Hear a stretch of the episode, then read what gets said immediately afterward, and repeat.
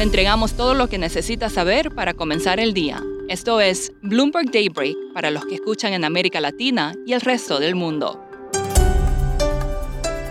Buenos días y bienvenido a Daybreak en español. Es lunes 3 de octubre de 2022. Soy Eduardo Thompson y estas son las noticias principales. El Reino Unido dio marcha atrás en su plan de cortar impuestos para la gente con mayores ingresos tras el rechazo generalizado y una rebelión entre legisladores conservadores. El ministro Kwasi Kwarteng dijo que eliminar la tasa del 45% se había convertido en una distracción.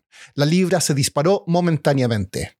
Los futuros en Wall Street oscilan entre pérdidas y ganancias y las acciones europeas caían debido al temor que los bancos centrales forzarán una recesión. Asia cerró con pérdidas. El crudo avanza ante expectativas de que la OPEP anunciará esta semana un recorte de producción de más de un millón de barriles diarios.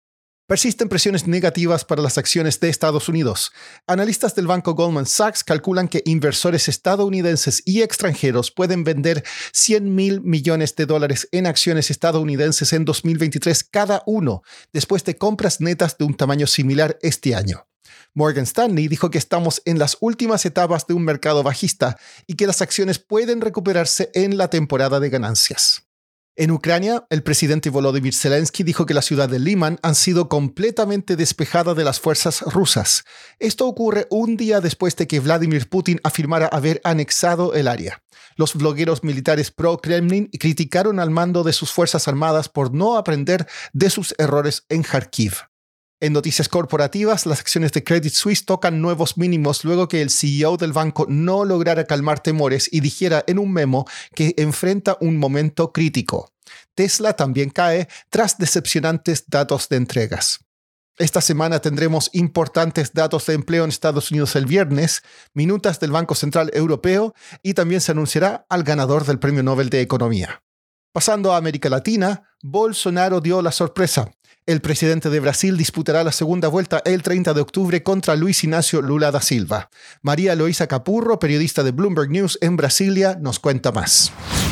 Con el 90, más del 97% de los votos escrutados, Brasil se encamina a una segunda vuelta entre el expresidente Luis Ignacio Lula da Silva con 47,89% de los votos y el actual presidente Jair Bolsonaro con 43,67% de los votos en una carrera bastante más peleada de lo que pronosticaban las encuestas. Teníamos algunas encuestas eh, que habían salido que pronosticaban que eh, Lula iba a estar más cerca de un 50% y Bolsonaro un poco más abajo.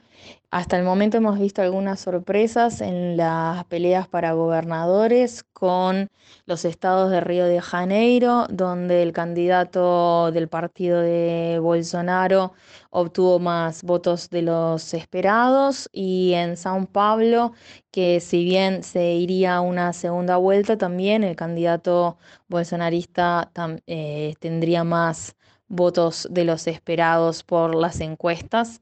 En lo que es la composición del Congreso, también vimos un repunte entre los candidatos bolsonaristas y en conclusión una carrera bastante más pareja de lo que esperábamos y de lo que pronosticaban las encuestas con algunos analistas ya señalando que esto podría dar espacio para que Lula se acerque más al centro con algunas indicaciones económicas que hasta el día de hoy no ha dado, por ejemplo, quién podría ser su ministro de Economía.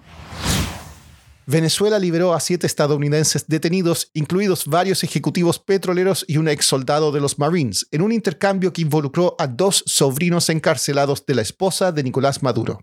En México, el presidente Andrés Manuel López Obrador presentará formalmente su programa para ampliar y profundizar su pacto antiinflacionario con las empresas en su rueda de prensa matutina. Esta incluirá discursos de empresarios y podría fijar precios de algunos bienes. El secretario de Estado de Estados Unidos, Anthony Blinken, viaja a Colombia para reunirse con el presidente Gustavo Petro como parte de una gira de dos días por Sudamérica que también incluirá a Chile y Perú. Por último, el mexicano Sergio Pérez ganó el Gran Premio de Singapur de la Fórmula 1. Su triunfo pone en suspenso el título de su compañero de equipo en Red Bull, Max Verstappen, quien terminó séptimo.